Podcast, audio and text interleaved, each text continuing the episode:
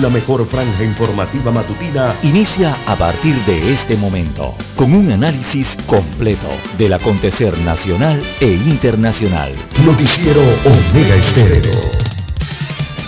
Omega Estéreo Noticias.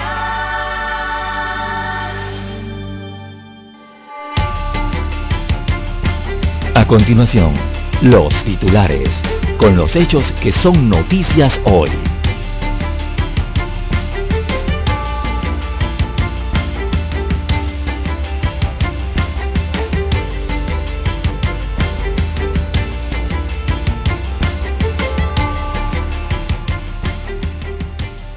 Figuras de alto perfil son llamadas a juicio por caso de Odebrecht.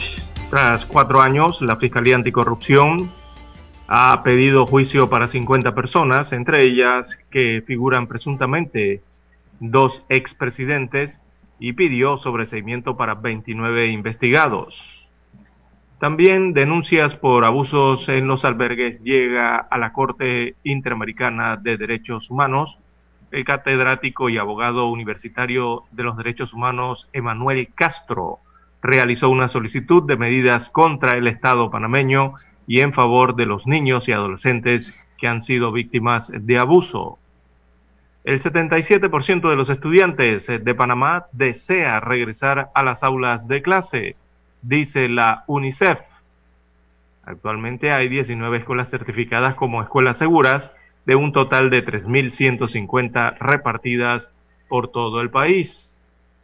También ya van cinco días eh, de, del juicio oral de Arquesio Arias, eh, en este juicio oral por la presunta comisión del delito de abuso sexual contra dos mujeres, una de ellas menor de edad, que enfrenta el diputado del Partido Revolucionario Democrático por el área de la comarca Gunayala.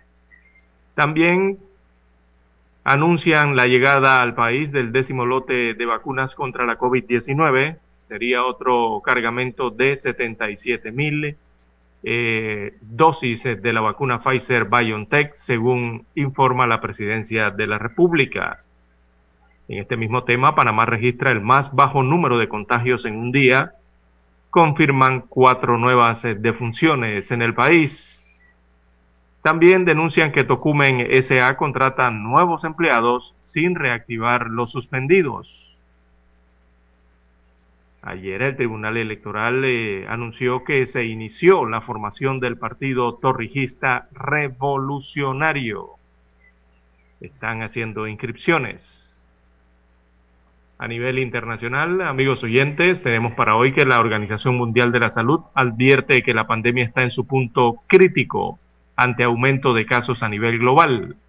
La trayectoria de la pandemia está en plena expansión, crece de forma exponencial y está lejos de haber terminado, aunque el virus y sus variantes pueden ser detenidos, señala el organismo internacional.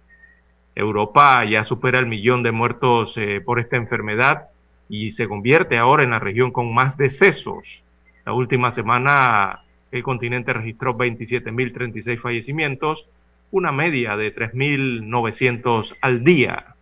Precisamente Alemania aprueba un endurecimiento de la ley anti-COVID que incluye toques de queda en ese país europeo.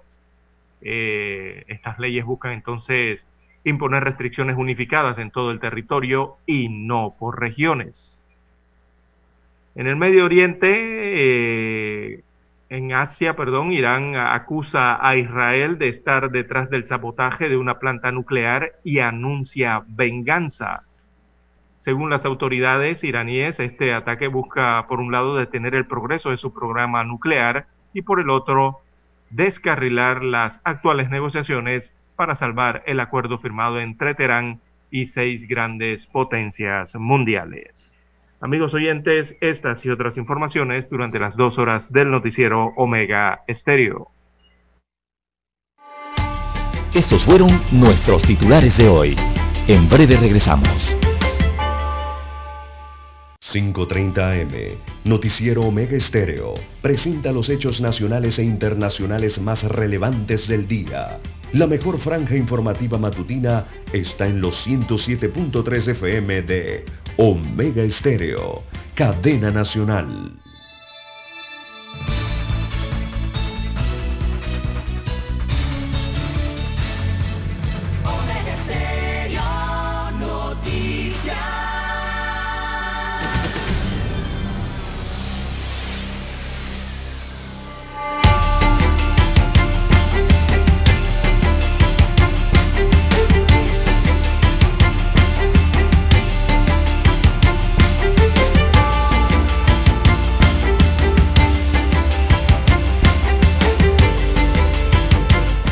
Bien amigos y amigas, muy buenos días, bienvenidos a este espacio informativo. Bien amigos y amigas, muy buenos días. Hoy es martes 13, hoy es martes 13 de abril del año 2021. En el tablero de controles nos acompaña don Daniel Araúz Pinto. En la mesa informativa les acompañamos César Lara y un servidor Juan de Dios Hernández Sanú para presentarle las noticias, los comentarios y análisis de lo que pasa en Panamá y el mundo en dos horas de información, iniciando la jornada como todos los días con fe y devoción, agradeciendo a Dios Todopoderoso por esta nueva oportunidad que nos regala hoy de poder compartir esta nueva mañana y de esta forma así llegar a sus hogares, acompañarles en sus vehículos, en su puesto de trabajo y donde quiera que se encuentren a esta hora de la madrugada en Panamá y en el resto del día para el resto del mundo.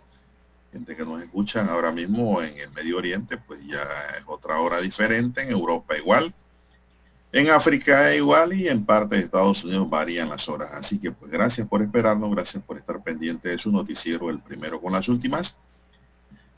Pedimos a Dios para todos salud, divino tesoro, seguridad y protección, sabiduría y mucha fe fe se mueve montaña, con fe se sube la montaña y cuando está ahí arriba también se baja de la montaña, porque todo lo hace la fe, lo positivo y lo bueno. Mi línea directa de comunicación para que la tengan ahí es el WhatsApp doble seis catorce catorce cuarenta a su entera disposición. Don César Lara está en el Twitter. Lara, ¿cuál es su cuenta? Arroba César Lara R es mi cuenta en la red social Twitter. Recuerde, arroba César Lara R en la red social Twitter, también en Instagram. Ahí puede enviar sus mensajes, sus comentarios, sus denuncias, fotodenuncias, el reporte del tráfico temprano por la mañana, también el reporte de sintonía. Así es, amigo oyente, ya lo sabe usted, arroba César Lara R para todos esos incidentes o accidentes. Bueno, todo eso que usted encuentre sobre la vía, de, usted lo puede enviar allí y que le sirve de información al resto de los conductores. Buenos días, Daniel, a usted, a todos los amigos oyentes aquí a nivel de todas las provincias, todas las comarcas, también el área marítima donde nos escuchan y también a los amigos oyentes que ya nos sintonizan desde cualquier punto del mundo. A través de la magia del ciberespacio, los que ya han descargado el apps de Omega Stereo, sí, ahí en su celular usted puede tener la señal del noticiero. Eh, también los que nos escuchan a través de la www.omegaestereo.com y a través de las diferentes plataformas eh, habilitadas entonces eh, por donde viaja la señal de Omega Estéreo y llega hasta usted. También los que temprano por la mañana, ¿verdad? A esta hora de la madrugada, encienden su televisor. Omega Estéreo está en televisión pagada por cable, cable onda. Así es, canal 856 eh, no se escucha a través de su aparato de televisión. ¿Cómo amanece para hoy, don Juan de Dios? Bueno, bien, gracias, gracias. Eh, Martes 13. Acá, así es. Una fecha como que... ¿Es viernes 13 o martes 13 cuando la película que dieron? Eh, hay de las dos. la gente no sé cuál, cuál le tiene más superstición, si a la, a la del martes o a la del viernes. Bueno, dice martes 13. ¿Qué fecha le tiene más superstición? Yo creo que martes. Sí, decían de que martes 13 no te cases, Lara. Ya te que te vas a casar. Ni te embarques, ni de tu casa te, te apartes. Es un dicho. Pero bueno, son supersticiones de mucha gente, ¿no? Eh, bueno, don César, entrando en materia informativa, inmediatamente se escucha una calandria allá donde usted está. Ambiente ecológico. Panamá registró en las últimas 24 horas cuatro nuevas defunciones por COVID y se reportaron 181 casos positivos nuevos para un total acumulado de 358.792. Lo informó ayer el Ministerio de Salud. Se considera el más bajo número de contagios por día registrado por las autoridades sanitarias en lo que va de este año 2021.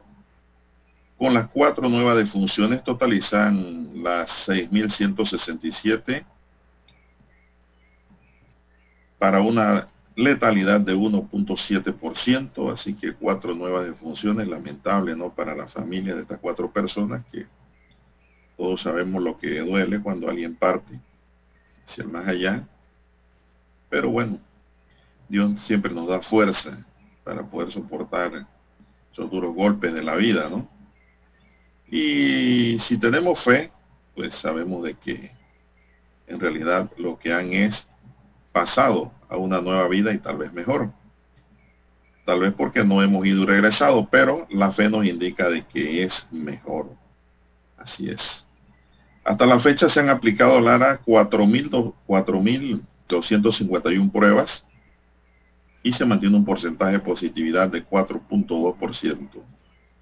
No sé si tiene algo adicional allí. No completa el informe de don Juan de Dios, solamente agregarle los casos activos eh, que registra la República de Panamá suman 4.071 y de allí ya los reportados entonces de 3.402 personas en aislamiento domiciliario y las otras 210 eh, en hoteles, como usted bien señala, y los hospitalizados 396 y 63 en cuidados intensivos. Y destacar también el hecho de que esta cifra que usted ha dado a conocer de 181 nuevos contagios o nuevos casos eh, a esta altura de la pandemia viene a registrar eh, la cifra más baja. Es una de las cifras más bajas que hemos escuchado en los últimos meses respecto a la COVID-19, eh, don Juan de Dios. es un número bajo de contagios en un solo día, 181. y bueno, la positividad todavía está en 4 puntos, mm, déjame buscarla aquí rapidito, 4.2% registra la positividad diaria en base a las pruebas realizadas. O sea que todavía estamos allí en el umbral, ¿no? De ese 5%. Hay que seguir bajándolo, hay que seguir trabajando entonces en las medidas para mantener y bajar esos porcentajes aquí en Panamá. Sí, También casos ayer, activos, caso activo dijo 4.071. 4.071, para que apunte allá. Bien, ayer las autoridades de salud eh, eh, revelaron la detección de 15 casos positivos de la variante de Brasil, de esa P1, también de la sudafricana y del Reino Unido, sumada también la de California. Así que son una, dos, tres, cuatro variantes que están circulando en el país, tanto la de California, la del Reino Unido, la de Brasil y la sudafricana.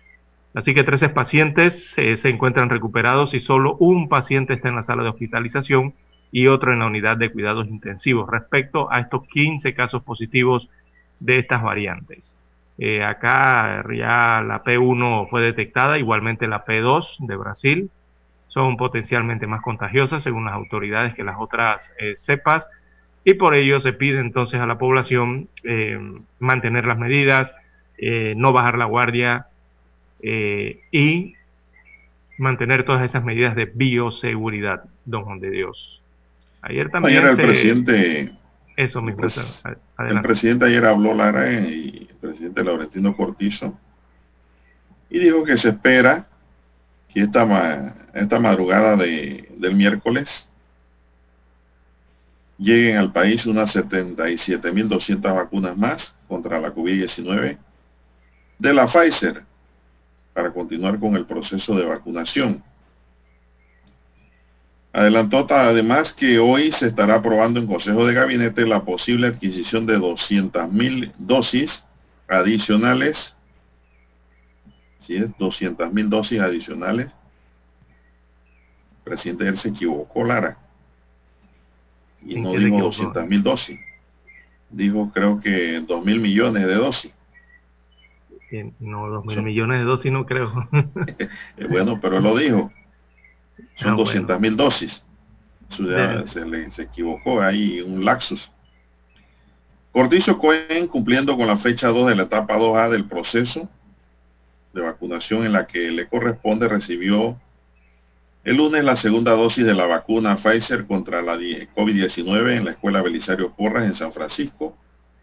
Su primera dosis de la vacuna la recibió el mandatario el 9 de marzo en este mismo plantel donde se esperan sean vacunadas unas 4.779 personas entre adultos mayores de 60 años docentes y mujeres embarazadas.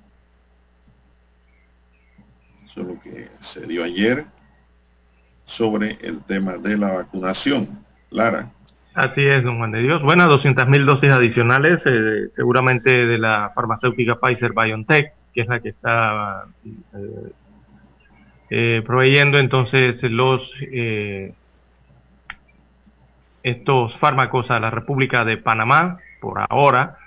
Eh, todavía se espera qué va a pasar con la Sputnik B, lo que va a ocurrir finalmente con la AstraZeneca. Y eh, ya también se aprobó entonces la vacuna china Sinovac. Eh, se ha aprobado su utilización, pero no se ha hablado de compras todavía, ¿no? Vamos a hacer una pausa, don César, y regresamos. Adelante, don Dani. Noticiero Omega Estéreo.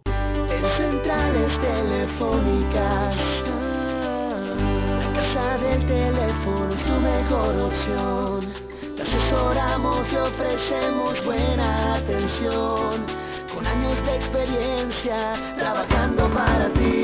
La casa del teléfono, ubicados en Via Brasil La casa del teléfono, líder de telecomunicaciones. La casa del teléfono, distribuidores de Panasonic. Ven a visitarnos. La casa del teléfono. 0465 lsdtcorp.com Distribuidor autorizado Panasonic. Para anunciarse en Omega Estéreo, marque el 269-2237. Con mucho gusto le brindaremos una atención profesional y personalizada. Su publicidad en Omega Estéreo. La escucharán de costa a costa y frontera a frontera. Contáctenos 269-2237. Gracias. La mejor franja informativa matutina está en los 107.3 FM de Omega Estéreo. 5.30 AM. Noticiero Omega Estéreo. Presenta los hechos nacionales e internacionales más relevantes del día. 7.30 AM. Infoanálisis. Con entrevistas y análisis con los personajes que son noticia. De 8 y 30 a 9 y 30 de la mañana. Sin rodeos con Álvaro Alvarado, de lunes a viernes, por Omega Estéreo.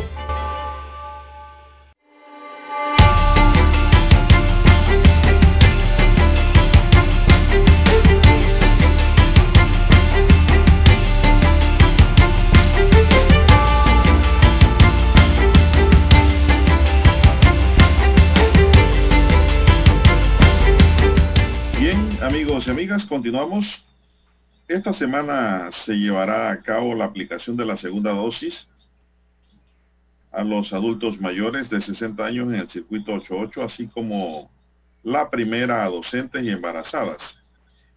En total se espera vacunar a más de 40 mil personas.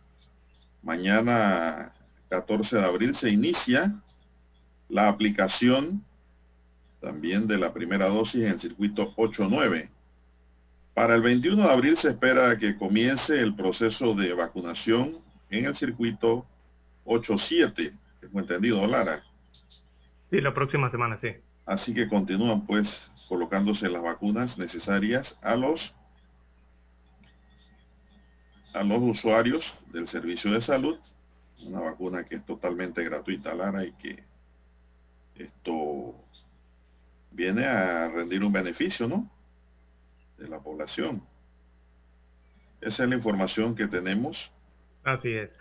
Bueno, eh, el 21, 21 de, abril, eso es como el miércoles de la próxima semana, eh, se espera ya que comience el proceso de vacunación de un nuevo circuito, que sería el circuito 87, eh, Santa Ana, Ancón, ¿verdad? El Chorrillo, eh, San Felipe, Caledonia, Bellavista, parte de los corregimientos entonces que agrupan el circuito 87, una cantidad importante eh, de vacunas se tienen que aplicar allí porque es la parte más central entonces de eh, la ciudad eh, capital. Nos preguntan para el resto del país, ¿cuándo inicia la vacunación para el resto del país? Bueno, primero hay que culminar la provincia de Panamá, evidentemente, y la de Panamá Oeste, que ya se anunció con el circuito 881 de Arraiján, por ahí van a arrancar. Y posterior, la provincia que sigue sería Chiriquí y luego la provincia de Colón. Eso en base a las incidencias y el tema de las estadísticas que se toman, ¿no? Por la cantidad de contagios que han tenido en esos lugares, la incidencia y el otro tema de las eh, eh, de los fallecimientos, ¿no? Así que iría en ese orden y todo dependerá, evidentemente, de la cantidad de vacunas que reciba el país. Asimismo, se irán adelantando el proceso de vacunación.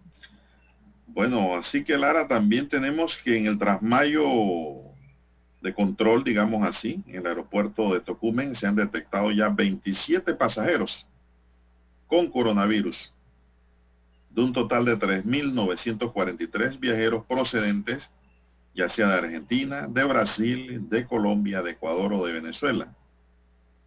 Esta cifra la reveló el Ministerio de Salud y se dan desde la aplicación del decreto ejecutivo 260 que establece medidas para ingresar al territorio a personas provenientes de Sudamérica, lo que indica pues de que ha tenido efectividad el control. Las personas vienen con un resultado negativo, Lara, pero cuando llegan aquí se le detecta o en los cinco días desarrollan el virus. Sí, esa es la trazabilidad importante. Así es, desde el retorno de las actividades de este aeropuerto en octubre de 2020, el MINSA ha realizado 84.424 pruebas y registrado un total de 1.208 personas positivas, imagínense, por COVID-19. En el reporte semanal de pruebas realizada a los pasajeros que ingresaron al país a través de Tocumen se informa que hasta el último corte se detectaron dos pasajeros positivos por COVID-19 y se realizaron 657 pruebas, dijo el MINSA en su reporte epidemiológico. Esa es la situación, Lara, con el COVID. No hay que bajar la guardia, recordemos. Sigamos usando mascarilla, distanciamiento y lavándonos las manos apenas se puede con agua y jabón en la casa o en la calle donde hay agua y jabón y mantener siempre gel alcoholado o alcohol. Reserva allí en una botellita para limpiarse las manos. No andar tocando nada por ahí. Si puede mantenerse en pie sin agarrarse los pasamanos por donde va, hágalo. No esté tocando. Porque en el contacto, pues, se ha dicho que está el peligro. Así es. Esta es la situación ahora mismo, Lara. Bueno, son las 5.55 minutos en su noticiero Omega Estéreo, el primero con las últimas. Bueno, Lara, aunque usted no lo crea, informan de que no hay estadio en Panamá para disputar el partido entre Panamá y República Dominicana. no, no hay, no no hay estadio preparado, ¿no? Eh, con las calificaciones y la clasificación que la FIFA exige. Hasta los parámetros que se la fija. Tiene el país y la FEPAFUT Una vergüenza para ¿eh? contestarle a la FIFA dónde la selección de Panamá va a jugar. ¿Qué ha pasado, hombre? No, eso es una vergüenza enorme, don Juan de Dios. Una selección que ya ha sido mundialista, ¿no? De un país eh, del que se habla, tiene muchos recursos, superior a, bueno, por lo menos a los otros países de la América Central y no tiene un estadio para jugar fútbol. Allí la solución que le van a encontrar esto evidentemente será la utilización de un estadio de béisbol, ¿verdad? Lo más probable es que van a utilizar el Estadio Nacional de Béisbol Rod Caru para jugar fútbol. Y eso es una vergüenza, con tanta instalación que hay aquí, ¿no? Y sobre todo con tanta inversión y remodelaciones que se han hecho en el Estadio Rommel Fernández, el Estadio de Fútbol Nacional ubicado en Juan Díaz, que ahora no tiene cancha. Allí sobre la cancha hay una cantidad de maquinarias, ¿verdad? Porque no sé, no sé qué problemática han tenido allí en el reemplazo de la grama de, eh, estadio eh, cuando se sabía ya que venía eh, esta clasificación. Es lo que le ha ocurrido. Panamá ha presentado otras opciones, pero eso no es de presentarle así a la FIFA de que, bueno, si tengo más estadios que cumplen con tu característica, sino que ahí hay que ver el tema también de si aceptan las selecciones eh, que vendría a jugar a Panamá, eh, ¿verdad? De, el rival, si acepta también las condiciones. Exactamente. Eh, muchos miraron hacia Penonomé. Recordemos que Penonomé tiene dos estadios que cumplen con prácticamente con las, características de FIFA, que es el estadio Virgilio Tejera, el conocido Proyecto Gol en Penonomé, y también está el nuevo estadio del Club Deportivo Universitario de Penonomé. Eh, un estadio, la verdad, de a todo meter, don Juan de Dios, eh, tremendas instalaciones, y es grama natural, que es lo más importante, no es grama sintética eh, y bueno, em, no se puede jugar allí. La gente se preguntará por qué. Eh, a pesar de que cumpla con las eh, calificaciones y, las exigencias de la FIFA, el rival no aceptó jugar en esos estadios o en esas localidades. Y la oh. razón es sencilla, uno de los rivales de República Dominicana, ellos han dicho que eh, que no se van a trasladar vía terrestre o, como sea a más de 150 kilómetros de donde aterrice el avión. El avión evidentemente va a aterrizar en el aeropuerto de Tocumen, Don Juan de Dios, y bueno, no me está a 150 kilómetros de ese aeropuerto. Ellos no aceptaron eso, eh, pues, eh, evidentemente por el tema de cansancio, que puede haber algún tipo de problema físico, ¿no? En los jugadores por viajar esas distancias Así que no aceptaron. ¿De dónde, a dónde sería la distancia de Tocumen allá? Eh, lo más cercano, donde aterrice el avión de la selección. ¿Y allá no hay un aeropuerto Lara bueno en, en Ribato? Sí, el aeropuerto internacional Scarlett Martínez en Ribato puede aceptar el, cualquier tipo de estos vuelos eh, que venga de cualquier aeronave, sea de Copa o de cualquiera dominicana de aviación, eh, lo que sea, ¿no? De cualquier aeronave puede aterrizar ahí, es un aeropuerto internacional pero el problema es que si la selección eh, rival no acepta eh, esas, esos parámetros, entonces no hay partido. Así que Panamá tiene que ver cómo hace eh, para poder llevar adelante el encuentro, el partido. Todo eso, todo todo, eso, influye. sí, claro, eso es parte de la presión de la FEPA dominicana, FEPA Fútbol Dominicana, o Federación Dominicana de Fútbol, como se le quiera llamar, ¿no? Pero es parte de, como quien dice, el golpe psicológico. Toda vez que Dominicana inclusive está adelante por goles, ¿verdad? Sobre Panamá en esta eliminatoria. Diferencia de goles. A pesar de que está empate en puntos, la diferencia de goles a favor de eh, República Dominicana. Y es normal. No se molesten ni...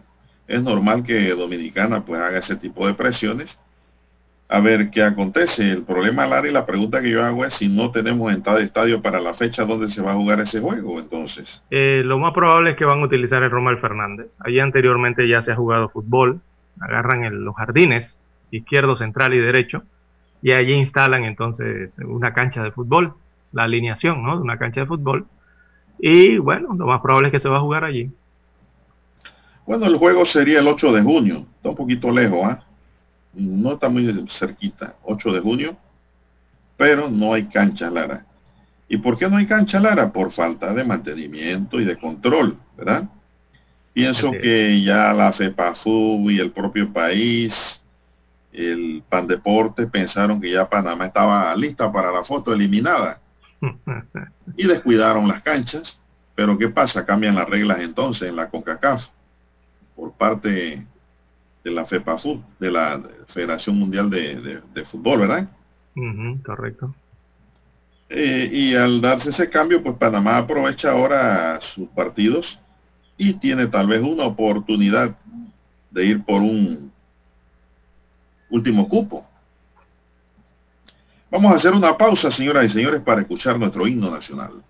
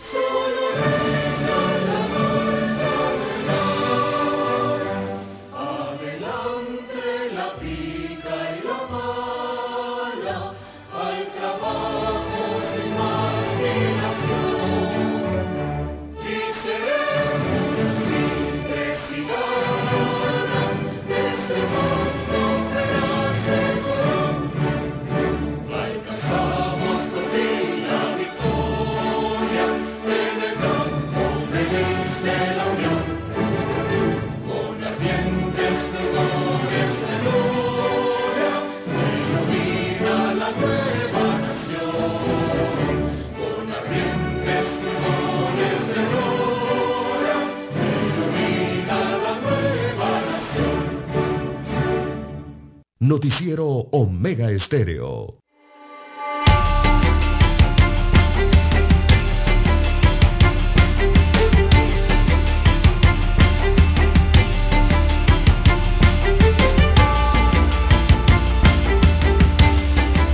Bueno, amigos y amigas, bueno, ya para cerrar este capítulo, Lara, por hoy sobre el fútbol, que no tenemos dónde juegue la selección, es un tema importante también. Así es, no sabe Panamá dónde va a jugar su partido de eliminatoria, es increíble. Esto lo dijo el propio Manuel Arias, presidente de la FEPAFUT.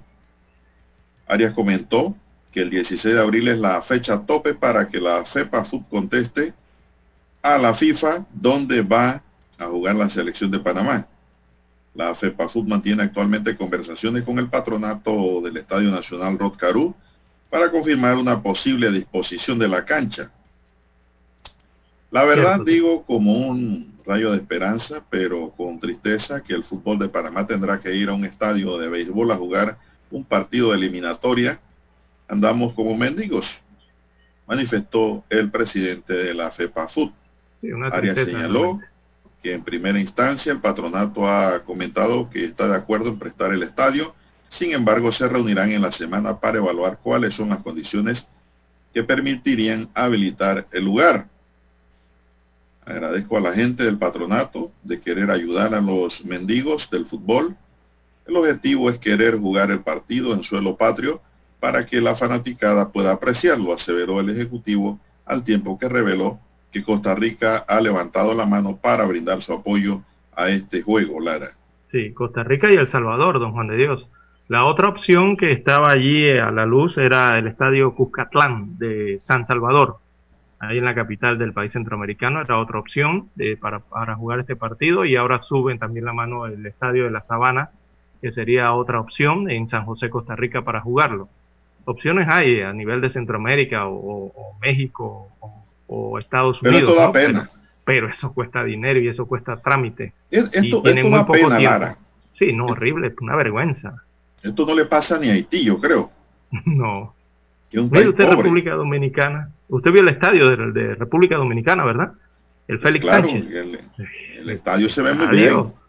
Muy bien, y mire usted. Pero bueno, eh, las, administraciones y las gestiones. Eh, lo más probable es que aprueben el Estadio Nacional. eso no le corresponde a Pandeporte, Lara.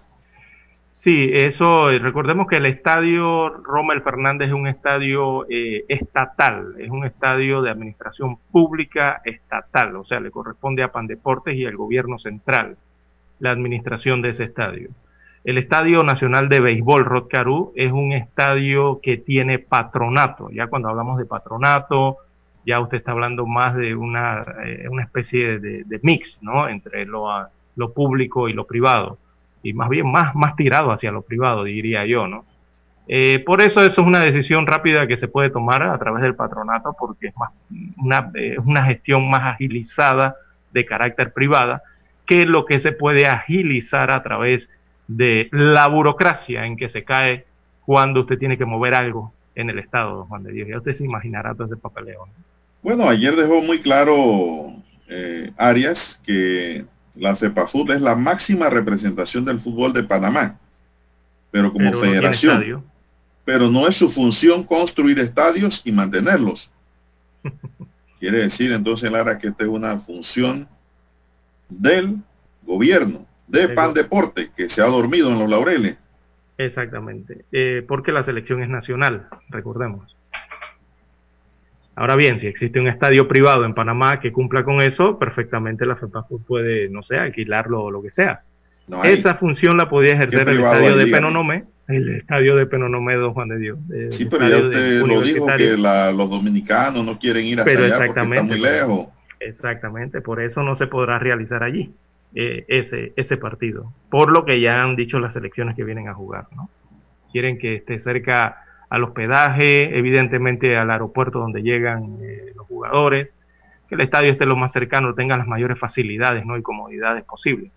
Cocle le presenta todas las posibilidades, imagínense la cantidad de hoteles eh, de playa que hay en, el trayecto entre el distrito de Penonomé y el distrito de Antón, sobre todo. En Antón hay un aeropuerto internacional, como ya se lo comentamos, acepta vuelos eh, de alta envergadura, eh, y bueno, hay buen transporte, tienen las canchas, se presentan las facilidades en, en Penonomé y en Antón, pero bueno, eso tienen que aprobarlo todos, ¿no? Todos los equipos y todas las federaciones. Así que lamentablemente no se podrá realizar allá.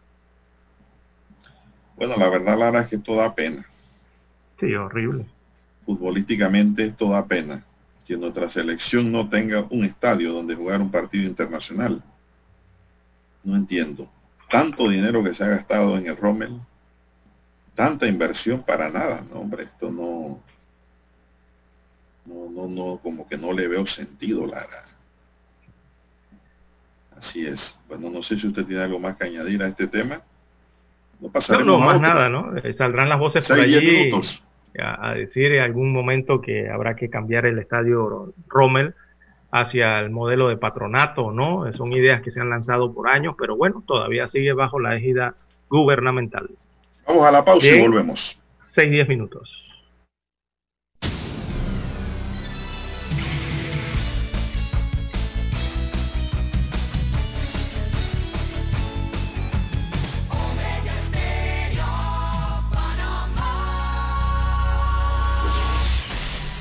Desde Washington, vía satélite, presentamos Ciencia y Tecnología.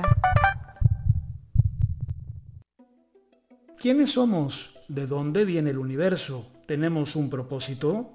Las preguntas que buscan el entendimiento se filtran en las redes neuronales del cerebro humano, que está formado de partículas que crean mundos, dijo Brian Greene, director del Centro de Física Teórica de la Universidad de Columbia. La conciencia es un proceso físico milagroso. Es absolutamente sorprendente que las partículas puedan producir las sensaciones que sentimos, pero eso es todo lo que es. Son solo las leyes de la física actuando sobre las partículas de la materia. El matemático destacó la importancia de ver nuestras vidas desde el desarrollo cosmológico. El matemático destacó la importancia de ver nuestras vidas desde la perspectiva del desarrollo cosmológico, quien nos lleva por nuevos caminos en su libro Until the End of Time, mente, materia y nuestra búsqueda por significado en un universo que evoluciona. Somos una configuración de partículas capaces de experimentar el mundo de la forma en que lo hacemos y pensamos en la ciencia, en la filosofía, en la moralidad, en la ética. Nos recordó nuestro lugar en el universo, ya que como cualquier otro organismo nos rigen las mismas leyes universales y estamos compuestos de lo mismo. Nosotros como seres humanos sentimos una conciencia interior, sonidos y sensaciones y somos capaces de contar con una voz interna dentro de nuestras cabezas a lo largo de nuestras vidas, en cierto sentido narrando nuestras experiencias. Todo desaparecerá, por lo que hay que celebrar la existencia, dijo el científico. Lo que me recordó lo que dijo la escritora Ana María Rabete. Nunca visites panteones ni llenes tumbas de flores llena de amor corazones. Alonso Castillo, Voz de América, Miami. Desde Washington, vía satélite, hemos presentado Ciencia y Tecnología. ¿Qué tal amigos? Les saluda Álvaro Alvarado. Quiero invitarlos para que me acompañen en mi nueva casa, Omega Estéreo, donde estaremos hablando sin rodeos de los temas que interesan a Panamá, de lunes a viernes de 8 y 30 a 9 y 30 de la mañana. Sin rodeos, con Álvaro Alvarado, por Omega Estéreo. Somos Omega Estéreo. 40 años siendo la cadena nacional en FM Estéreo, pionera en Panamá.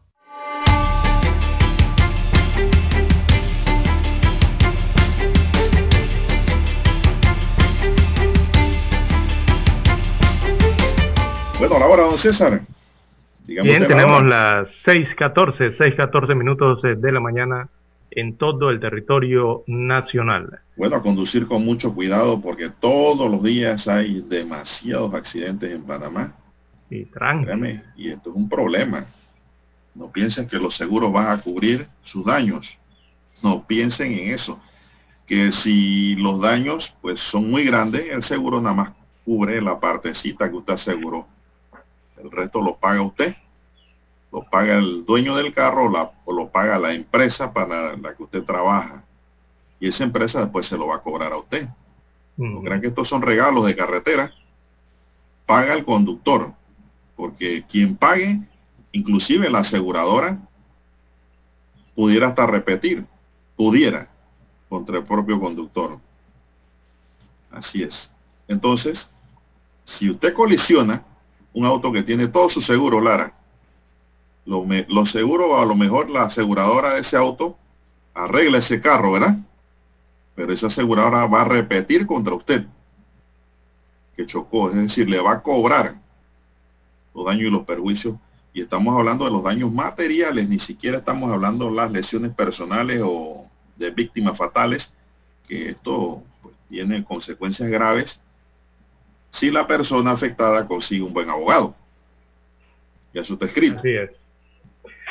Así que afine bien el ojo, don Juan de Dios, cuando va detrás de uno de estos autos eh, carísimos, ¿verdad? Que circulan aquí por la República de Panamá. Eh, mantenga su distancia, ¿verdad, don Juan de Dios? Y maneje la defensiva. No a la ofensiva, a la defensiva. A la defensiva, así mismo es.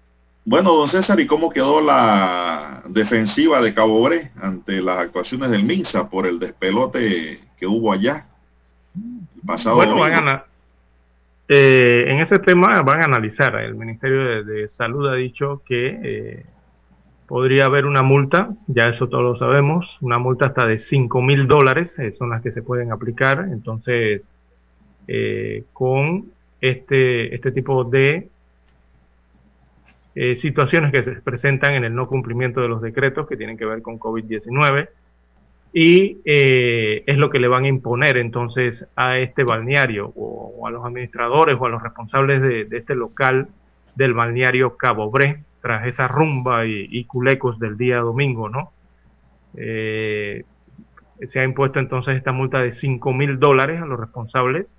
La Dirección Regional Metropolitana de Salud ha señalado que sigue la vigilancia entonces de los decretos eh, que mantienen esta prohibición de fiestas, el tema de los parkings, eh, de libar licor en las playas, en los ríos también en los balnearios o en los sitios donde se donde implique aglomeración de personas, ¿no? Esto ya todos lo sabemos con el propósito de, evitar la propagación de la COVID-19 y todas esas nuevas variantes ahora con que, han llegado a nuestro país. Y bueno, el llamado es a la población, ¿verdad? Eh, a que sean responsables, que sean conscientes en este sentido. Y eh, todo esto ha ocurrido entonces en medio de la circulación de estos eh, videos, de, esa, ese parrandón que tenían ahí, ese fiestón, ¿no? Yo lo callo... Cabo Bre, bajo la responsabilidad de... Esto es la región de Panamá Este de Salud. Es que, Lara, yo lo que hallo mal es la forma en que se sanciona porque en realidad esto es una responsabilidad compartida entre el local y el que participa. Yo pienso que el domingo la policía pudo haberse llevado cualquier cantidad de personas y procesarlas y multarlas también por participar en esta aglomeración. Pero agarran esa local nada más y le ponen una multa local.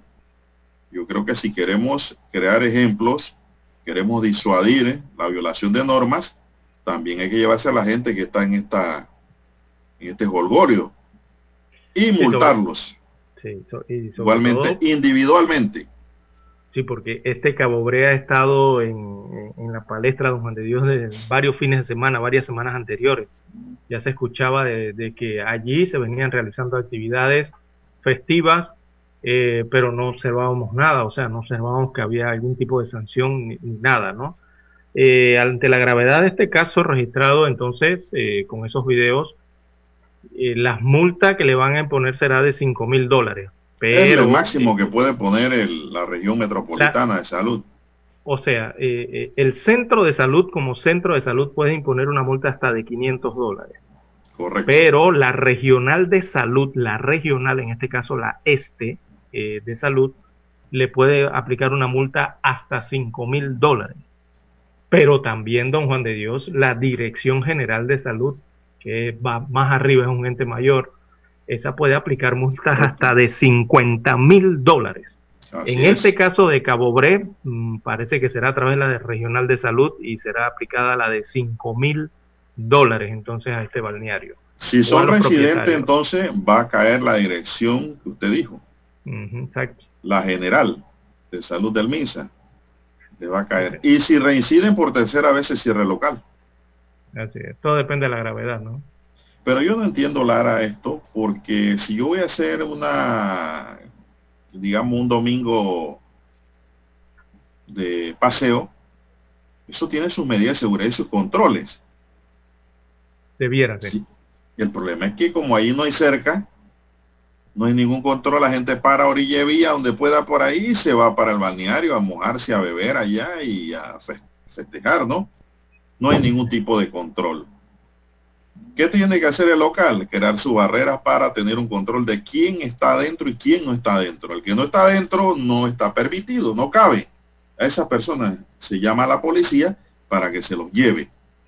Si es que se pueden a tomar a orilla de vía haciendo parking individual.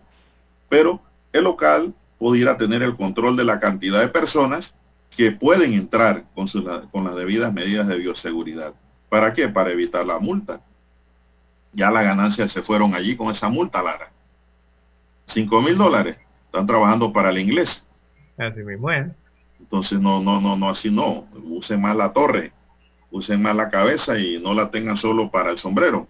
y eviten estas multas pongan su medida de control si van a, hacer algún tipo de reunión, ¿no? Porque sí se pueden hacer, pero controladamente, no como ocurrió allí, no como estaba pasando allí, en, ese local que ya tiene Lara antecedentes, ¿se acuerda del carnaval de Cabo Bre, de las mujeres que bailaban en... bailaban en, bueno, las mujeres... de ropa. sí, las mujeres exhibían su belleza y sus dotes naturales, ¿no? Bajo la embriaguez allí y bajo la promesa de un premio. Pero eso fue en otro tiempo ya. Ahora es otra cosa de la que estamos hablando. Estamos hablando de la COVID-19. Son las 6, amigos y amigas, 6.21 minutos. Eh, Lara, ayer el Ministerio Hay otra fecha más. ¿Sí? Sí, 6.21 minutos. Nuevamente dan otra fecha más, don Juan de Dios. ¿Para? Para el tema del inicio de las clases presenciales. Ah, vamos con eso, pues. Y ayer... hablar del tema de Odebrecht. Y ayer... Bueno, vamos con esta, pues. Eh, y ayer eh, eh, lo dijo el presidente constitucional, presidente de la República, como jefe máximo ¿no? del gabinete y del Ministerio de Educación, ha señalado que el próximo 14 de junio, es la fecha que dan, 14 de junio iniciarían las clases de carácter semipresencial en la República a través de un plan piloto, por supuesto, ¿no? Eh, así que estarían iniciando en el segundo trimestre con un plan piloto de 100 planteles, según reveló el presidente de la República. Así que ese segundo trimestre arranca a partir del lunes 14 de junio al viernes 3 de septiembre. Em, se incluye otro receso escolar desde, la, desde el lunes 6 al viernes 10 de septiembre, según dieron a conocer. Así que la meta eh, para arrancar serían 100 planteles, suponemos que los demás baja matrícula y en dos las localidades eh, donde hay cero COVID, no hay contagios. Y destacaba eh, el jefe del Ejecutivo que tienen como meta entonces unas 500 escuelas desde el segundo trimestre, pero con ese plan piloto inicialmente de 100, repetimos. ya se tiene listo entonces un decreto, según dijo, que destaca eh, la vacunación tanto de docentes como administrativos de los planteles, como uno de los requisitos para la vuelta a las aulas. Eh, buscaba aquí en Gaceta Oficial, el decreto todavía no ha sido publicado, eh, suponemos que lo están preparando, ¿no? Sí, hoy sale, hoy sale, dijo el presidente. Para hoy, para hoy o mañana saldrá ese decreto en el cual se establece como esos parámetros, que todas las escuelas que van a iniciar tengan a sus administrativos y a sus docentes inoculados con las dosis de la vacuna eh, anti-COVID. Eh, bueno, sería la forma en que se retornaría presencialmente a partir del el 1-2, sería el segundo trimestre eh, del año. las escuelas que cumplan con el decreto y después que tengan la aprobación del Ministerio de Salud van a poder dar las clases semipresenciales según afirmaba el presidente de la República el día de ayer. Eh, UNICEF también eh, dio declaraciones al respecto y ellos manejan una encuesta, un sondeo, en el que señalan que el 77% de los estudiantes en Panamá desean regresar a las aulas de clase. Esto según dice la UNICEF, ¿verdad? Eh, dice que en Panamá actualmente hay 19 escuelas certificadas como escuelas seguras, dice la UNICEF, de un total de 3.150 distribuidas en todo el país. Bueno, eh, ellos están pidiendo como organismo de educación internacional eh, que se regrese a las clases, entonces eh, que sea un retorno gradual y voluntario, ¿no? Y que se cumplan las medidas de bioseguridad para los niños también, respecto a esto de la COVID-19. Es un reporte que tiene la UNICEF con respecto a la República de Panamá? Bueno, César, eh, es un tema que el que se ha venido hablando es un tema de mucha responsabilidad. Y se está hablando de esto a raíz de los resultados que se están dando sobre la COVID-19 en Panamá. Eso es lo que ha motivado, siento yo, que las autoridades pues empiecen a tomar el control sobre esta situación en consideración de que las clases virtuales no son suficientes para preparar a nuestros jóvenes. Ahora yo le hago una pregunta, no sé si usted tiene la respuesta. ¿Esto va dirigido a las escuelas oficiales nada más? Eh, bueno, tengo incluye las privadas. Serían, sería una decisión de, la República, del gobierno, que involucraría toda la educación, tanto la pública como la privada. Habría que eh, esperar el este decreto. Exacto, pero en este caso sería la administración de las escuelas públicas, ¿no? Que están bajo la ida del, del Meduca. Pienso que esto va a venir parejo, Lara. Sí, yo también. Se supone que las escuelas privadas no tienen problema en el papel. Se supone. No tienen los problemas que tienen las escuelas públicas de falta de agua, falta de asientos, falta de tablero, falta y falta y falta de todo. Y pues falta de aseo. Las escuelas privadas se supone que deben, deben estar al día en eso, esperando a los estudiantes. Así es, recordemos que son más de 900.000 estudiantes entonces en Panamá que han quedado, han quedado parados prácticamente simplemente con este tema de la educación virtual y eh, veía en el informe de la UNICEF que ellos señalaban que Panamá está con, eh, actualmente Panamá es el país del mundo con mayor cantidad de días sin educación presencial. Imagínese usted. Ya vamos eh, ganando, pues. Eh, pero ¿en qué? ¿En qué, en qué rubro? ¿En, qué negativo? En negativo. Sin educación presencial o semipresencial. Por eso ellos están llamando también como organismo que vela por este tema de la educación de la niñez a la reapertura eh, segura, gradual y, flex, y flexible y también voluntaria ¿no? de las escuelas. Vamos a hacer una pausa para escuchar el periódico. Adelante, don Dani, vamos con eso. 7.30 AM, Infoanálisis, con entrevistas y análisis con los personajes que son noticia. La mejor franja informativa matutina está en los 107.3 FM de Omega Estéreo, cadena nacional. Desde los estudios de Omega Estéreo, establecemos contacto vía satélite con la voz de América. Desde Washington, presentamos el reportaje internacional.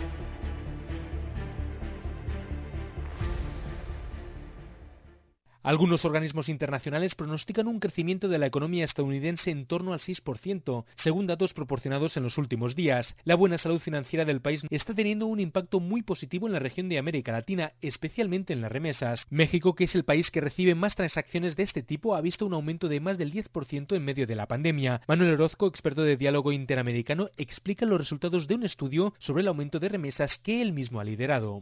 Aumentaron en un 6% para todos los países de América Latina y el Caribe, con algunas excepciones. Por ejemplo, eh, Venezuela dejó de recibir cantidades importantes, Cuba también tuvo una caída. Según el experto consultado por La Voz de América, eso se debe principalmente a que Estados Unidos apenas ha notado los estragos de la crisis sanitaria en su economía, de manera que muchos de los inmigrantes que pudieron recuperar el empleo antes de lo esperado han podido seguir enviando dinero, incluso más cantidad en algunos casos. Con el problema del desempleo, los inmigrantes llegaron a perder sus empleos en un 20% para abril y mayo del 2020, pero ya para noviembre el desempleo había llegado al 7%. Sin embargo, el Banco Mundial pide ser más cauteloso en ese sentido, sobre todo porque durante la pandemia se han perdido 5 millones de empleos de hispanos. Si la recuperación de esos trabajos es más lenta, muy probablemente eso se resentirá y por supuesto también tendrá mayor o menor incidencia en el sector de las remesas. Anthony Belchi, Voz América, Miami. Escucharon vía satélite desde Washington el reportaje internacional.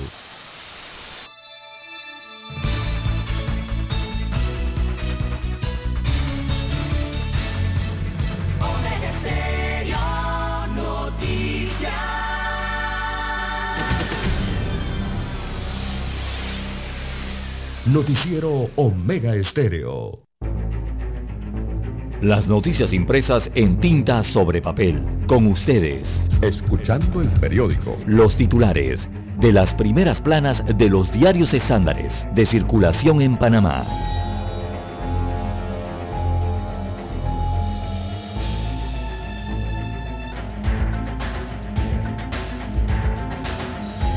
Bien amigos y amigas, repasemos lo que dice la estrella de Panamá para hoy. Denuncian por abuso en los albergues llega a la Comisión Interamericana de Derechos Humanos. El 77% de los estudiantes de Panamá desea regresar a las aulas, dice la UNICEF.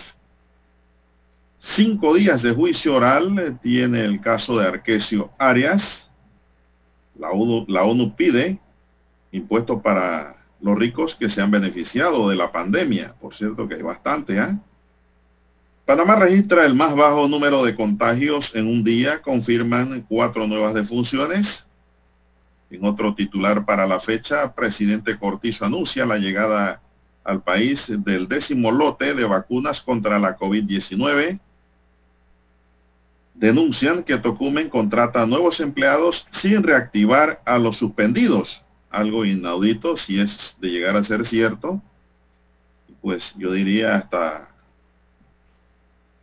falta de consideración, porque se ha dicho de que se debe recontratar y regresar a los que están suspendidos, no hacer nuevas contrataciones. Nuevas contrataciones si ya se llenó la planilla con los que estaban suspendidos. De lo contrario, no tiene sentido para el Ministerio de Trabajo y esto no puede ser. Se inicia la formación del Partido Torrijista Revolucionario PTR en Panamá.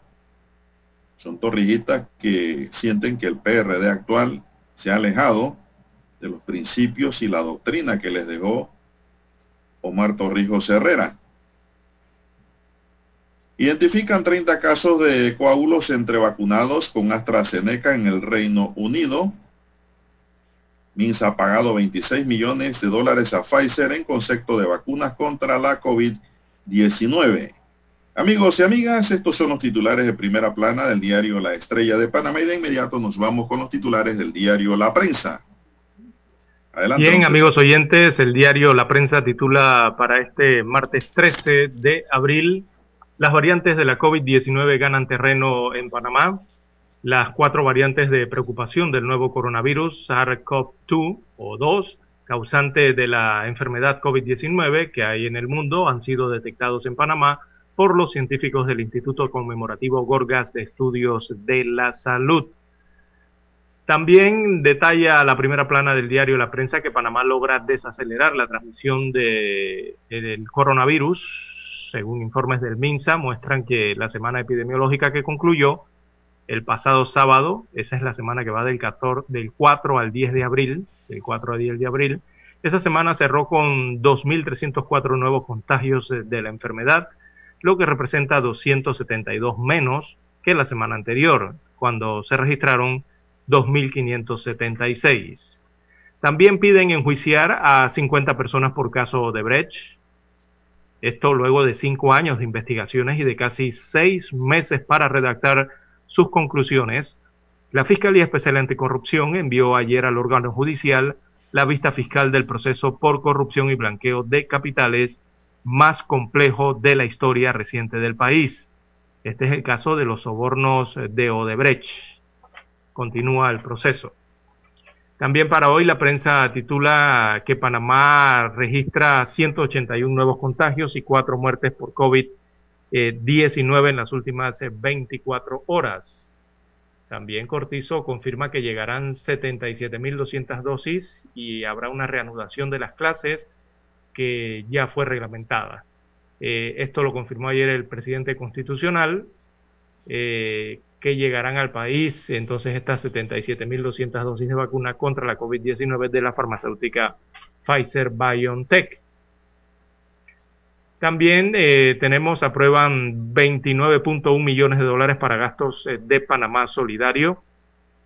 Así que el gobierno comenzó a utilizar los 700 millones de dólares del presupuesto de este año que fueron reservados mediante un plan de reestructuración dinámica aprobada por el Consejo de Gabinete en enero pasado para la emergencia provocada por la pandemia de la COVID-19.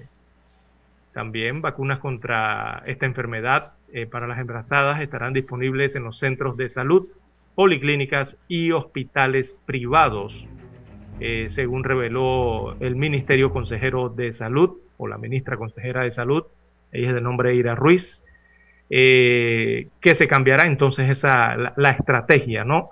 para vacunar contra la COVID-19 a las mujeres en, estado de gravidez. Bueno, balnearios en Cabo Bre podrían ser sancionados con hasta 5 mil dólares por realizar culecos esa es la multa, entonces, con las que sancionarán a, dos locales en el balneario del río Cabo Bre, esto en el sector este de la capital, donde se realizaron unos culecos el pasado domingo, incumpliendo las normas decretadas debido a la pandemia de la COVID-19. También peritos responden sobre exámenes en eh, el juicio al diputado Arquesio Arias. 23 nuevas pruebas fueron evacuadas ayer en la continuación de este juicio oral que se sigue en la Corte Suprema de Justicia al diputado del Partido Revolucionario Democrático, Arquesio Arias, por la presunta comisión de delitos sexuales en perjuicio de dos mujeres. Y en las económicas, bueno, los ingresos mejoran, están por debajo todavía de los del año 2020 y se refieren a la recaudación de ingresos corrientes que repuntó en marzo del 2021 al compararla con el mismo mes del año anterior, eh, la DGI eh, espera que sea un cambio de tendencia que se sostenga durante el año tras muchos meses de números rojos que se materializaron con una caída de la reducción de por lo menos el 22% en todo el año 2020. Bien, amigos oyentes, estos son los títulos que muestra el diario La Prensa. Con ellos damos por concluida la lectura de los principales titulares de los diarios estándares de circulación nacional. Hasta aquí, escuchando el periódico. Las noticias de primera plana, impresas en tinta sobre papel. Para anunciarse en Omega Estéreo, marque el 269-2237. Con mucho gusto le brindaremos una atención profesional y personalizada. Su publicidad en Omega Estéreo. La escucharán de costa a costa y frontera a frontera. Contáctenos 269-2237. Gracias. Un medio que cumple su palabra dice toda la verdad. Credibilidad, imparcialidad, libertad, transparencia.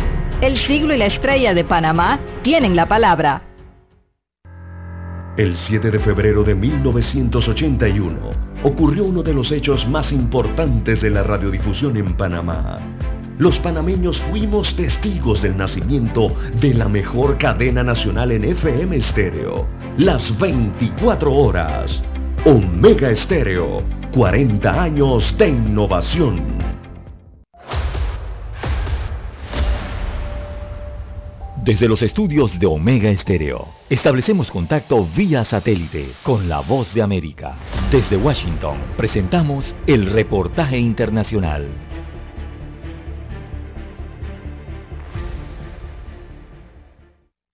El gasto en publicidad, mercadeo y promoción de General Motors volverá a niveles normales después de la pandemia de COVID-19, según dijo la principal representante de mercadeo de la automotriz. Deborah Wall dijo en conferencia de prensa que, citamos, lo que pasamos en la pandemia fue ciertamente grave y deberíamos volver a nuestros niveles normales. General Motors se negó a discutir cuánto gastará este año, pero la empresa recortó su gasto en publicidad y promoción el año pasado en unos mil millones de dólares a 2.700 millones, según el informe anual de la empresa de Detroit. La pandemia obligó al cierre del sector automotriz de Estados Unidos durante dos meses el año pasado y la subsecuente escasez global de microprocesadores ha hecho que las plantas estén inactivas, lo que ha generado una reducción de los inventarios de vehículos. Eso, como consecuencia, ha llevado a precios más altos tanto para autos nuevos como usados, se dijo durante la conferencia. El presidente ejecutivo de CarMax, Bill Nash, dijo que las ventas digitales son un negocio en crecimiento con alrededor del 75% de sus clientes haciendo parte del trato de compra de autos en línea. Alejandro Escalona, Voz de América, Washington. Escucharon vía satélite desde Washington el reportaje internacional. En 1981 apostamos a la calidad del sonido FM estéreo. Omega. En 2021 seguimos a la vanguardia. Esta es la generación Omega.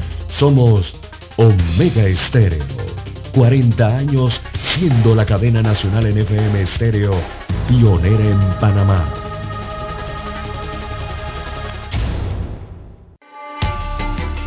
Es momento de adentrarnos al mar de la información. Este es el resultado de nuestra navegación por las noticias internacionales más importantes en este momento.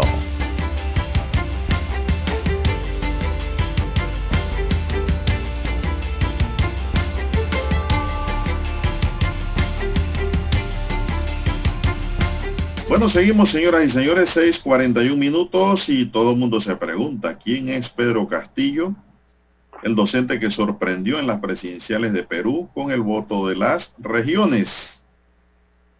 En unas ajustadas elecciones generales que se celebraron el pasado domingo, Pedro Castillo se posicionó inesperadamente como el candidato más votado entre 18 postulantes. El protagonista del batacazo electoral es un docente y gremialista de izquierda que ni por asomo aparecía con posibilidades de colocarse entre los favoritos, tanto que algunas televisoras ni siquiera tenían su foto a mano al momento de dar los primeros escrutinios, es decir, lo tenían por allá. De estaba el ensombrerado. Así es.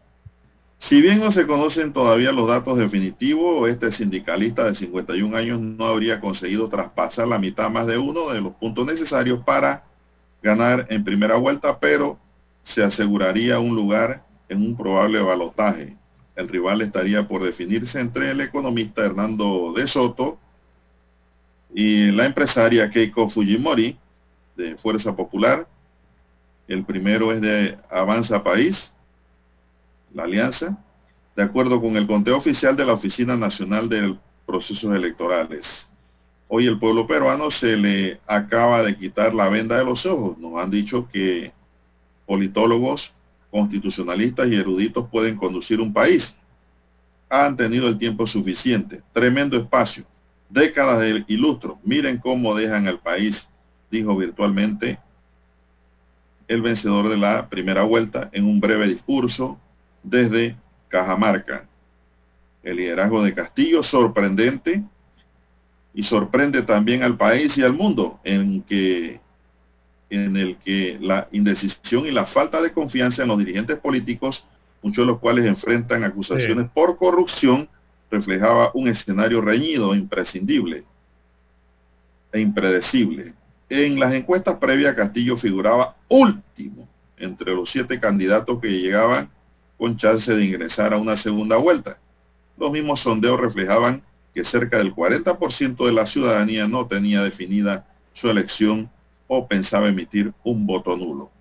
El candidato que se imponga reemplazará a mitad de año al hombre que encabece el autodenominado gobierno de transición y emergencia, el excongresista del Partido Morado, centro derecha Francisco Sagasti, cuarto jefe de Estado en los últimos cinco años, Lara. Así es. Eh, Pedro Castillo.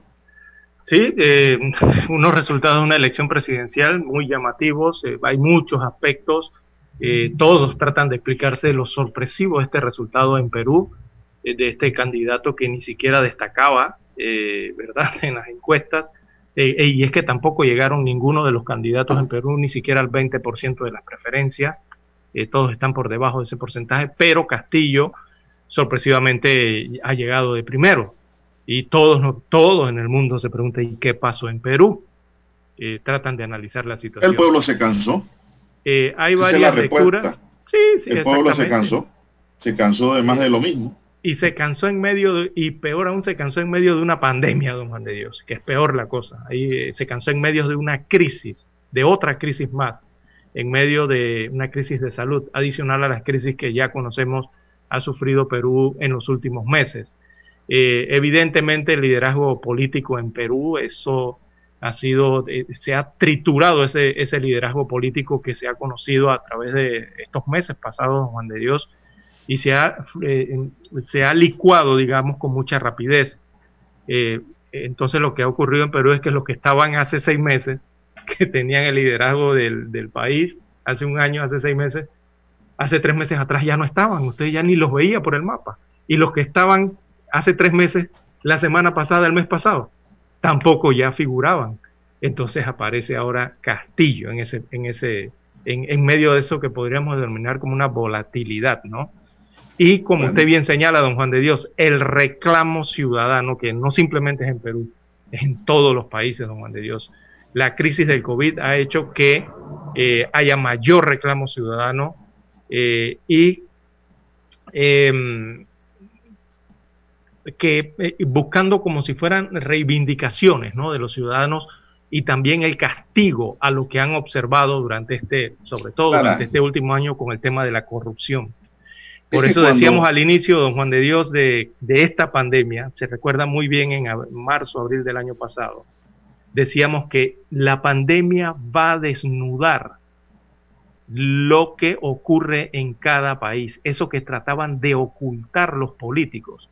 La pandemia lo iba a desnudar, lo iba a sacar a flote. Y es lo que ha ocurrido un año después. Que todo eso ha salido a flote y bueno, vienen las crisis ¿no? políticas. Ha quedado demostrado, Lara, ha quedado demostrado que cuando los pueblos se cansan, buscan nuevos caminos. Claro. Buscan otras salidas. A ese más de lo mismo, a esa repetición de figuritas y a las mismas políticas. Ojalá al Perú le vaya mejor, pero no hay mejor forma de experimentar si le va mejor o no si no la ponen en práctica. Y ellos lo hicieron. Sí, tienen que tener... Se atrevieron a votar por alguien diferente, a ver si pues puede sacar al Perú de la crisis en que se encuentran, como están todos los países de América Latina, crisis de corrupción, crisis económica, desempleo, hambre, miseria. Exacto. Y, y, está eh, y, se ha notado más en Perú también el tema de, del tema de la centralización política y las decisiones. Este es un candidato que realmente no es de la ciudad de, de Lima, don Juan de Dios, donde se toman la mayoría de las decisiones. No, los limeños no votaron por él. Exactamente, entonces ahí hay otra lectura. Las provincias votaron por él. Exactamente. Hay otra lectura más que no han hecho muchos, pero adicional al descontento que hay con la política tradicional, específicamente en ese país, eh, también hay que ver el tema de la excesiva centralidad que tiene Lima, ¿verdad? Y que eh, ha logrado este candidato eh, una convocatoria masiva en medio de una, de una pandemia, con toda la crisis que genera eso, y ha captado el voto, ha captado eh, la atención de la periferia, o sea, de las provincias, más aún de lo que pudiese haber sido en la propia ciudad de Lima o, la capital, donde normalmente se centraliza el poder. Así que por allí va otra lectura de por qué apareció él y bueno, se ha ganado el primer lugar para el balotaje. Eh, la decisión que han tomado los peruanos el pasado domingo. Apareció de la nada prácticamente. ¿Tendrá que competir con quién? ¿Con Keiko o Fujimori? Con Keiko Fujimori. No, va a ser con Fujimori. Va a ser con Keiko Fujimori eh, la segunda vuelta. Ya el día de ayer... Eh, va a ser muy reñido, ¿ah? Se dieron los otros resultados y se encaminaba entonces Fujimori a la segunda vuelta y se enfrentaría a Pedro Castillo. Sí, exactamente, va a ser muy reñido porque hay que ver si Castillo mantiene esa ventaja. Eh, porque, don Juan Diego, vuelvo y repito, todo esto parece de momentums. Una cosa es algo que sucedió en un año, otra la que sucedió hace seis meses, otra la que sucedió tres meses, y el mes pasado han cambiado tanta, la, la situación ha cambiado tanto, que de repente ahora en una elección aparece quien iba de último de primero, y que prácticamente no tenía posibilidades, y mire usted. Eh, por el ambiente que se vive, ¿no? Todo esto en medio, repito, de una pandemia eh, de salud y de la otra pandemia que llaman, que es el tema de los políticos, ¿no? Y la corrupción y tanta cosa que hay. Así que para analizar, para ver detenidamente lo que está viviendo Perú en medio de este resultado sorpresivo en sus elecciones. Bueno, aquí nos escribe nuestro amigo el doctor Miguel Antonio Bernal y dice, buenas, buenos días. Castillo es un conocido dirigente pesquero magisterial, goza de mucha simpatía entre los educadores y los jóvenes.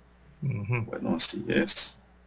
Pero, la juventud decide, Lara, siempre. Así mismo es. Así es, la juventud decide y cuando los pueblos se cansan producen sus cambios. Y eso, así pues, surgen los liderazgos, ¿no? Hay que mirarlo con detenimiento, ¿no? Para aprender. Bien, son las 6.50 minutos, Lara, y ayer circuló pues una nota del Ministerio Público entre, que decía que entre las 50 personas que han sido llamadas a juicio por la Fiscalía Anticorrupción en relación a los sobornos otorgados por Odebrecht para el desarrollo de proyectos multimillonarios se nombró a figuras políticas de alto perfil, según informó una fuente judicial a la estrella de Panamá que estoy revisando en este momento. Este lunes 12 de abril el Ministerio Público informó del envío de la vista fiscal al juzgado tercero liquidador en la que se solicitó llamamiento a juicio para 50 personas y sobreseimiento para 29.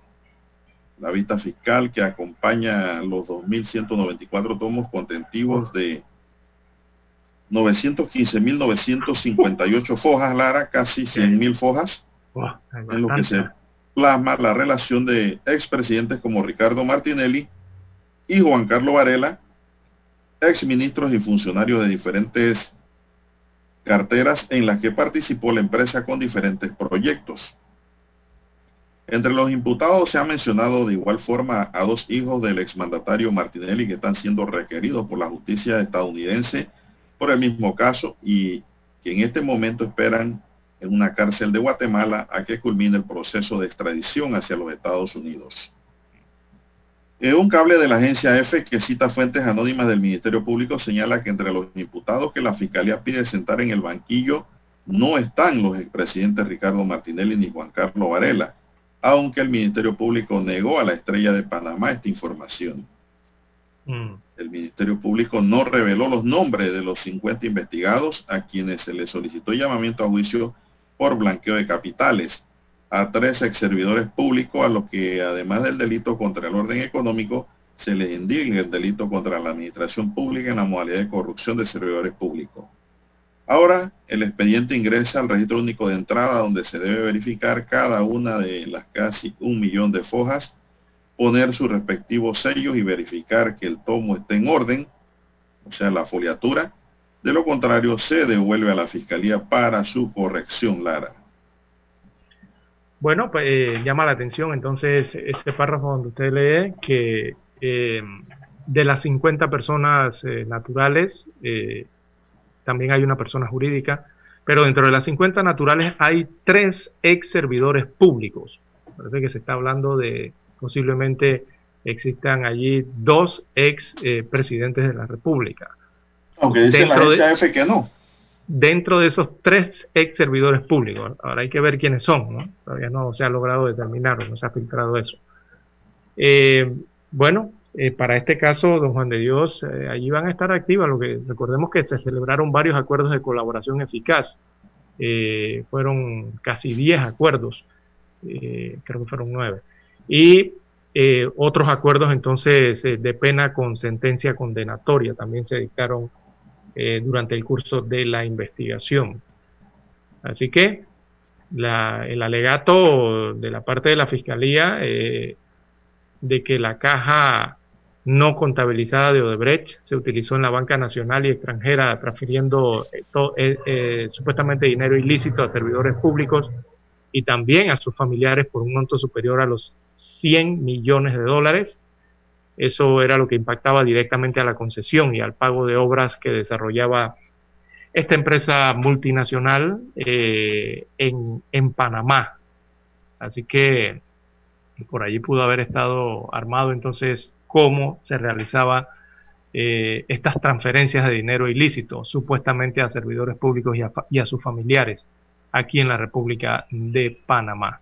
Hay una cantidad de sociedades anónimas panameñas que se señala fueron utilizadas, otras sociedades extranjeras, perdón, y bueno, según lo que se ha filtrado, hay otra cantidad interesante de testaferros o eh, personas, interpuestas personas, eh, y bueno, las investigaciones continúan entonces buscando cómo se dio ese financiamiento, eh, a lo que supuestamente llegó a las campañas políticas y el tema de otros contratos eh, ficticios realizados. Bueno, así es. Bueno, lo, Lara, lo que ha emitido el Ministerio Público es el producto de su investigación. Una vista fiscal con sus consideraciones de hecho y de derecho en cuanto a esta investigación. Ya corresponderá Estamos hablando del sistema inquisitivo Lara, no estamos hablando del sistema penal acusatorio, que es un sistema de distinta aplicación.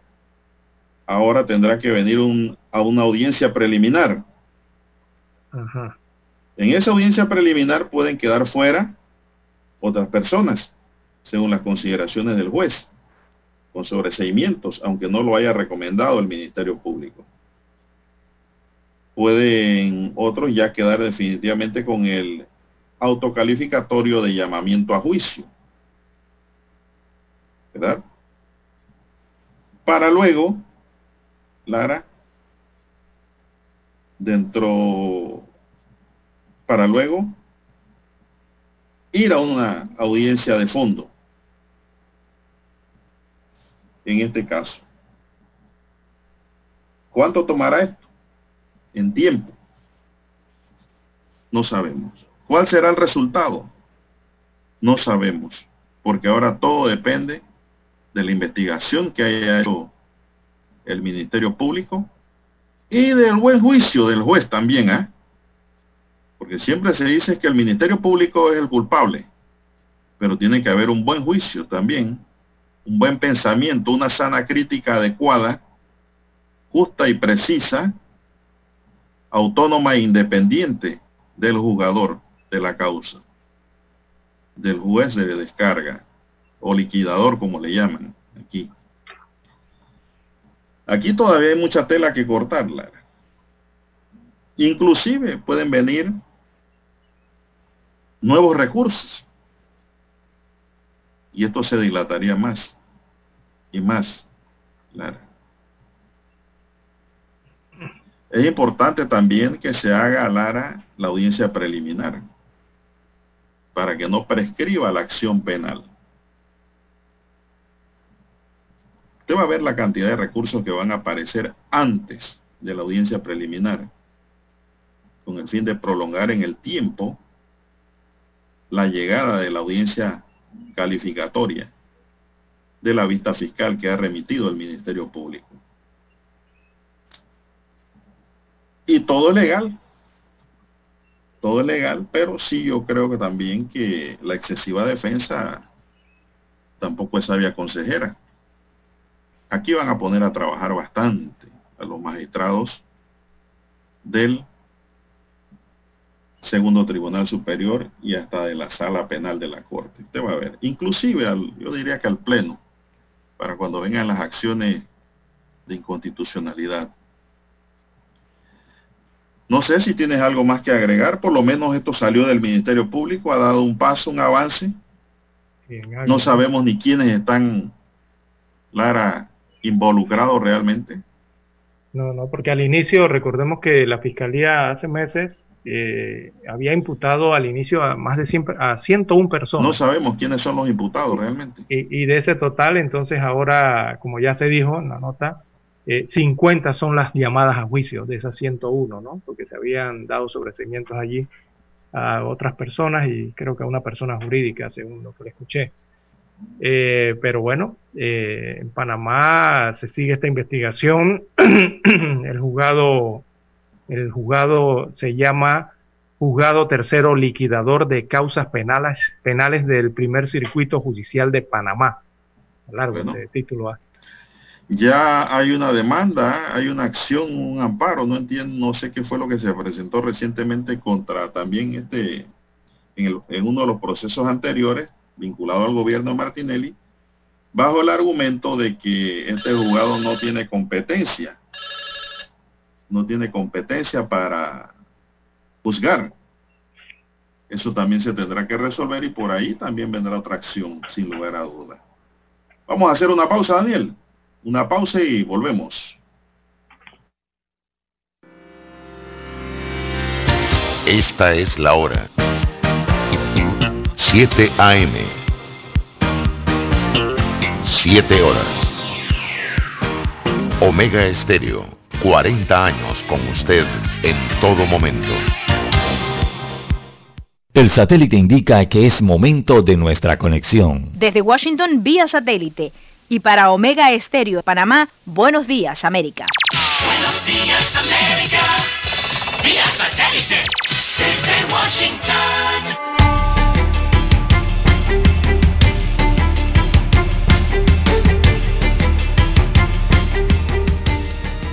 Washington les informa Henry Llanos. La Casa Blanca impulsa su plan de infraestructura mientras los republicanos expresan oposición. Nos informa Luis Alberto Facal. El presidente de Estados Unidos, Joe Biden, dijo el lunes que está listo para negociar con los legisladores sobre cambios a su plan de infraestructura por más de 2 billones de dólares. Biden, quien habló el lunes en la Casa Blanca al reunirse con legisladores demócratas y republicanos, indicó que todos reconocen que se necesita un aumento significativo en gastos de infraestructura. El plan de infraestructura de Biden incluye un aumento de los impuestos corporativos a los que los republicanos se oponen. Luis Alberto Facal, Voz de América, Washington. Un cardiólogo testificó el lunes que George Floyd, el hombre negro que murió bajo custodia policial en Minneapolis el año pasado, no murió de un ataque cardíaco o una sobredosis de drogas y habría sobrevivido si no hubiera sido inmovilizado en una calle de la ciudad cuando el oficial de policía Derek Chauvin presionó su rodilla contra su cuello durante más de nueve minutos. El doctor Jonathan Rich, profesor de la Facultad de Medicina de la Universidad Northwestern, le dijo al jurado en el juicio por asesinato de Chauvin en Minneapolis que si Floyd no hubiera sido restringido de la forma en que lo fue, creo que habría sobrevivido ese día. Los altos costos que implican los servicios fúnebres de fallecidos por COVID-19 y el colapso de las morgues representan una complejidad más para los venezolanos. Desde Caracas nos informa Carolina Alcalde. José Uribarri, presidente de la Cámara Nacional de Empresas Funerarias de Venezuela, explica que en algunos estados el gobierno ha establecido convenios con establecimientos fúnebres para que la cremación de quienes fallecen en instituciones públicas sea gratuita y sus familiares solo deban pagar gastos operativos mínimos. Cuando el deceso ocurre en clínicas privadas, los familiares deben costear la totalidad de los gastos. En el costo eso oscila y depende de cada crematorio de acuerdo a sus costos operativos. Puede estar desde 140 hasta 600 dólares. Carolina Alcalde, Voz de América, Caracas. Los musulmanes comenzaron a celebrar el Ramadán hoy martes con oraciones comunitarias en un fuerte contraste con las mezquitas vacías del año pasado, cuando el mes sagrado del Islam coincidió con el inicio de la pandemia del coronavirus. Indonesia, el país musulmán más poblado del mundo, está registrando un repunte de los casos de COVID-19, pero se están administrando vacunas y el gobierno está aliviando las restricciones. Las mezquitas pudieron abrir para las oraciones del Ramadán. Decenas de personas están recibiendo una tercera dosis de la vacuna contra el COVID-19 aquí en Estados Unidos. Esta vez con pequeños ajustes para combatir una versión del virus con mutaciones. Las vacunas actualmente disponibles en territorio estadounidense ofrecen una gran protección, pero nuevos estudios de actualizaciones experimentales de las vacunas de Moderna y Pfizer representan un primer paso con miras a una alternativa si el virus se hace resistente a las vacunas de hoy.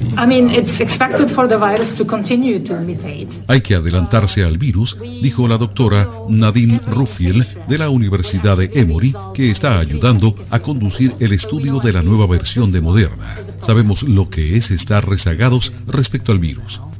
No está claro si la protección que ofrecen las vacunas se va a diluir, haciendo necesarias nuevas vacunas. Pero realísticamente queremos que el COVID-19 pase a ser apenas un resfriado.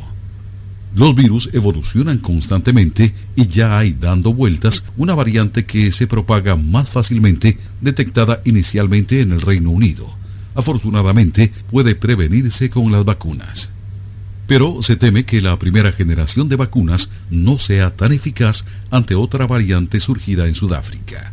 Todos los laboratorios que produjeron vacunas están buscando formas de combatir el virus B1351 en caso de ser necesario. Tony Cano, Voz de América, Washington. Desde Washington vía satélite y para Omega Estéreo de Panamá hemos presentado Buenos Días América. Buenos días, América. Vía satélite. Desde Washington. La mejor franja informativa matutina está en los 107.3 FM de Omega Estéreo, 530 AM. Noticiero Omega Estéreo presenta los hechos nacionales e internacionales más relevantes del día. 7.30 AM. Infoanálisis. Con entrevistas y análisis con los personajes que son noticia. De 8 y 30 a 9 y 30 de la mañana, sin rodeos. Con Álvaro Alvarado. De lunes a viernes. Por Omega Estéreo. 1981. 2021. Ya han transcurrido cuatro décadas y Omega Estéreo cumple 40 años de ser la primera cadena nacional 24 horas en FM Estéreo.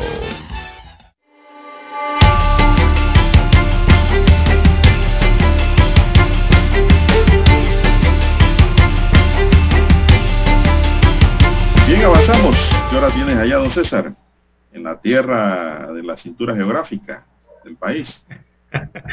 La cintura geográfica, el centro, el centro geográfico de Panamá. Bueno, acá tenemos las 6, las 6, 7 minutos. No, Perdón, no, las no, 7, no. 7 minutos. 7, 7. No, usted no está en Sudamérica.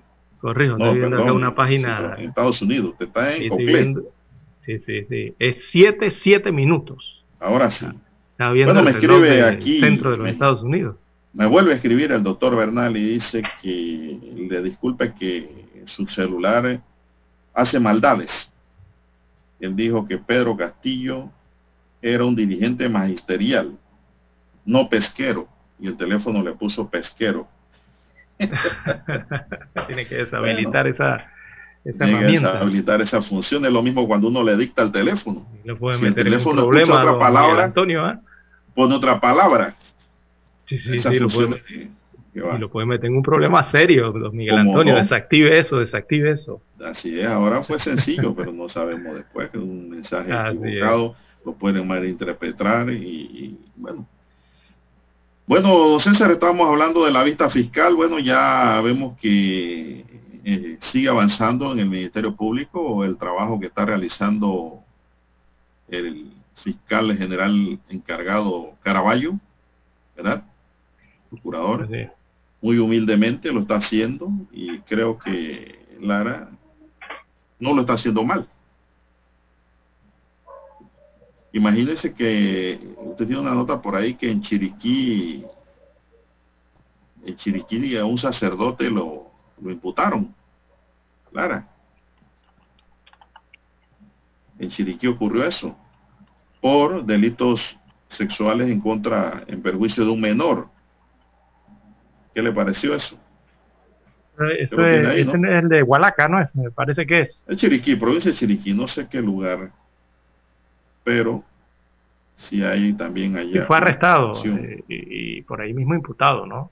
Sí. Eh, este sacerdote eh, por delitos sexuales contra una men- un menor de 5 años de edad allá en la provincia de Chiriquí.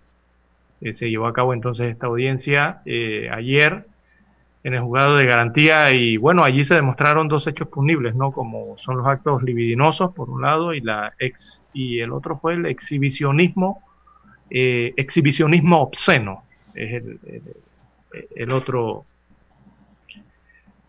un segundo Bueno. aquí es el otro el otro cargo no Otro Eh, cargo, esto en perjuicio del menor de, de, un- de un menor de 5 años de edad. Esos son los dos cargos Eh, él es un, un- un sacerdote es, es un hombre de 58 años de edad eh, se ordenó entonces su separación de las funciones como sacerdote, según eh, se indica eh, en una misiva del Ministerio Público, ¿verdad? Dando esta información.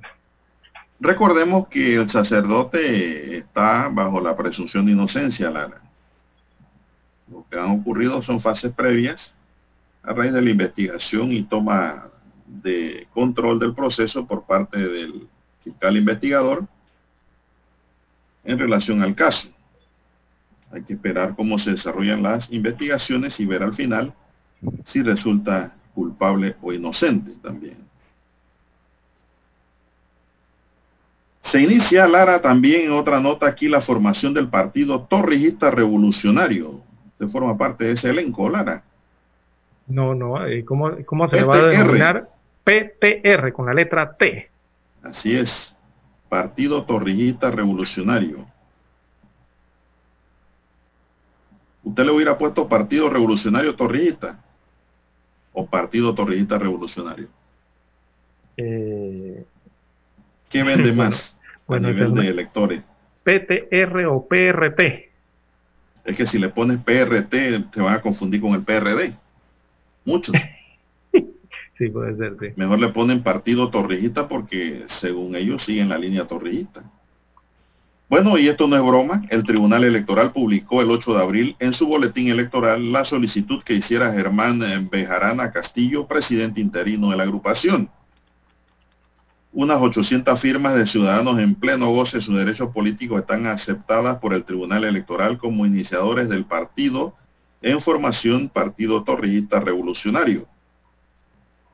La agrupación liderada por Germán Bejarana Castillo, presidente provisional del grupo de aspirantes, hizo la petición al tribunal para el inicio de la recolección de firmas el 7 de septiembre de 2020, día que se cumplían 43 años de la firma de los tratados Torrijos-Carter. El Tribunal Electoral publicó el 8 de abril en su boletín electoral la solicitud que hiciera la agrupación para el inicio de la recolección de firmas. La entidad electoral fijó un total de 39.296 firmas para constituir un colectivo político, según lo establece el decreto número 35 de 2019 del Tribunal Electoral. Esto corresponde a un 2% del total de votos válidos emitidos en las recientes elecciones generales. Eso es lo que hay, Lara. Yo no sabía. No, tampoco. Yo, no, no me enteré por el De boletín electoral eh, de ya esas casi mil firmas con que cuenta. eh, esos serían los, los, los, los iniciadores, ¿verdad?, del partido, eh, esas casi mil firmas con que ya cuentan entonces este partido en formación eh, PTR, por sus siglas sería Partido Torrijista Revolucionario, eh, y eh, tienen que lograr 39.296 firmas para constituirse como un colectivo político en el país.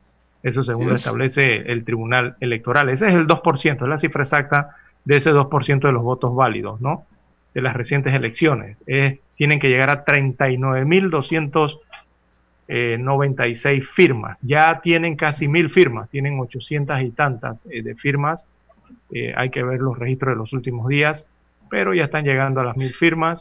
Como que le falta eh, promoción a, esa- a ese grupo de personas, Lara. Sí, porque estaba, eh, yo no, no tenía conocimiento de que habían iniciado ese proceso. ¿Desde Aunque cuándo? mucho se habló dentro del Partido Revolucionario Democrático de fac- fracciones y facciones y tantas cosas, ¿no? Bueno, eh, eh, eh, esto, Lara, este es un grupo que no está contento. Vamos a No, sí, partir claro por allí. no. No está contento con la actual dirigencia del PRD, ni con el presidente. Entonces, eh, este es el grupo que dicen que el partido se ha ido alejando del pensamiento de Omar y que ahora pues todos piensan es en billete, cosa en que Omar no pensaba cuando fue el ideador de la creación del PRD en la vida civil. Esta gente está muy resentida, Lara, con la actual dirigencia. Vamos a hacer una pausa, dice Dani aquí. Vamos a hacer una pausa para continuar ya con la recta final de su noticiero Omega Estéreo, el primero con las últimas.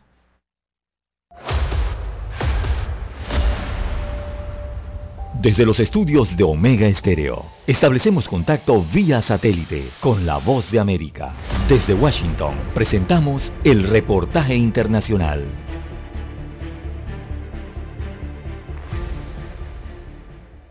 Juan Guaidó, considerado presidente interino por decenas de países, dijo a través de un comunicado que al concretar el 50% del pago necesario para adquirir vacunas a través del mecanismo COVAX, el gobierno de Nicolás Maduro reconoce que no hay bloqueo o sanciones que le impidan adquirir los fármacos. La reacción surgió luego de que el sábado la vicepresidenta Delcy Rodríguez anunció que tras el pago de 62 millones de dólares a través de COVAX, el país tendrá acceso a más de 11 millones de vacunas para inmunizar al 20% de la población, aunque no precisó cuándo se iniciará ese proceso. Queremos además informar que los otros 60 millones de dólares requeridos para el mecanismo COVAX ya están garantizados y en su oportunidad, cuando corresponda, Venezuela también va a cancelar este monto tan necesario. Por su parte, el médico infectólogo Julio Castro, miembro de la Mesa Técnica para Acceso a COVAX, ratificó el compromiso del sector académico para lograr que se lleve a cabo un proceso de vacunación que cumpla con normas humanitarias. En tanto, diversos sectores rechazaron lo que califican como discriminación luego de que se conociera sobre una jornada de vacunación para 500 adultos mayores con el denominado carnet de la patria, considerado como un mecanismo de control social por la Oficina de la Alta Comisionada de la ONU para los Derechos Humanos. Según el gobierno, al menos 200.000 trabajadores sanitarios han sido inmunizados, pero muchos siguen sin recibir algunas de las 800.000 dosis de las vacunas que han llegado al país, a pesar de que personas no consideradas prioritarias ya las han recibido. Carolina Alcalde, Voz de América, Caracas.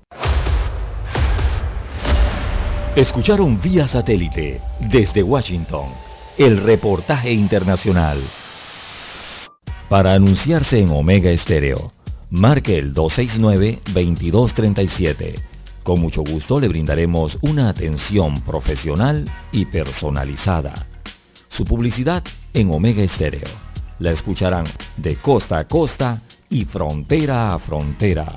Contáctenos 269-2237. Gracias.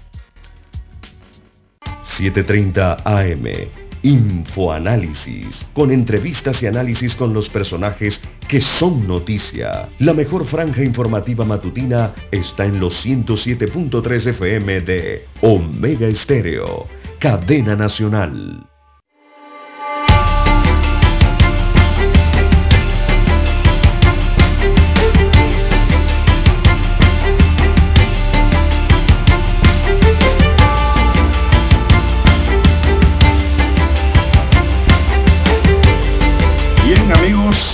El tema que estábamos abordando, estábamos abordando antes de la pausa sobre los partidos políticos. Aquí tenemos datos generales.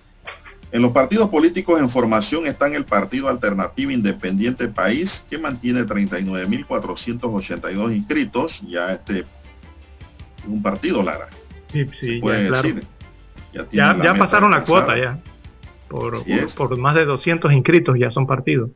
Así es, el movimiento Otro Camino, con 21.600 adherentes, ha despertado Otro Camino, Lara, porque hace aproximadamente dos meses y algo, solo tenían 10.000. En dos meses han conseguido 10.600 adherentes. Eso no debe ser fácil en medio de las restricciones y, una pandemia. Este partido no, tiene recursos económicos ni, ni anda ofreciendo nada.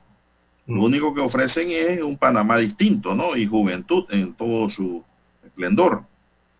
Capacidad de inteligencia y preparación académica es lo que ofrece este partido eh, con gente nueva. Y, ah, oiga, 10 mil firmas en menos de tres meses, Lara. Dos meses y algo. Eso hay que, hay que quitarse el sombrero. Está bien, está bien. Este es un partido que la gente, pues, lo ve como una alternativa de gobierno también para las próximas elecciones. Tenemos también la Unión Nacional Independiente, ese es de Plan Blaser, ¿no? Así es, la UNI. Sí, 13.118, 13.118 adherentes, se ha quedado atrás. Así es. Y el Frente Amplio por la Democracia, FAT, que cuenta con 5.588 miembros inscritos, Cifras estadísticas emitidas por el Tribunal Electoral evidencian que un total de 1.468.463 personas están en partidos.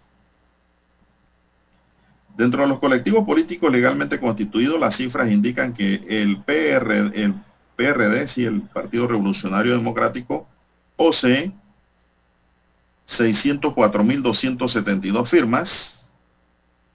Integrantes, integrantes. integrantes, perdón. Bueno, esa gente también está firmada allí. Pues. Ah, sí, claro, ¿no?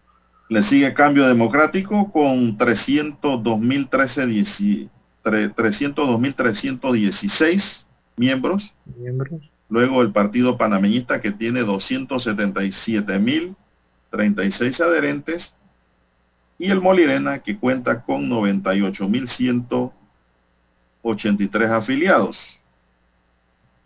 El partido realizando metas, ya es partido también, tiene 57.922 inscritos.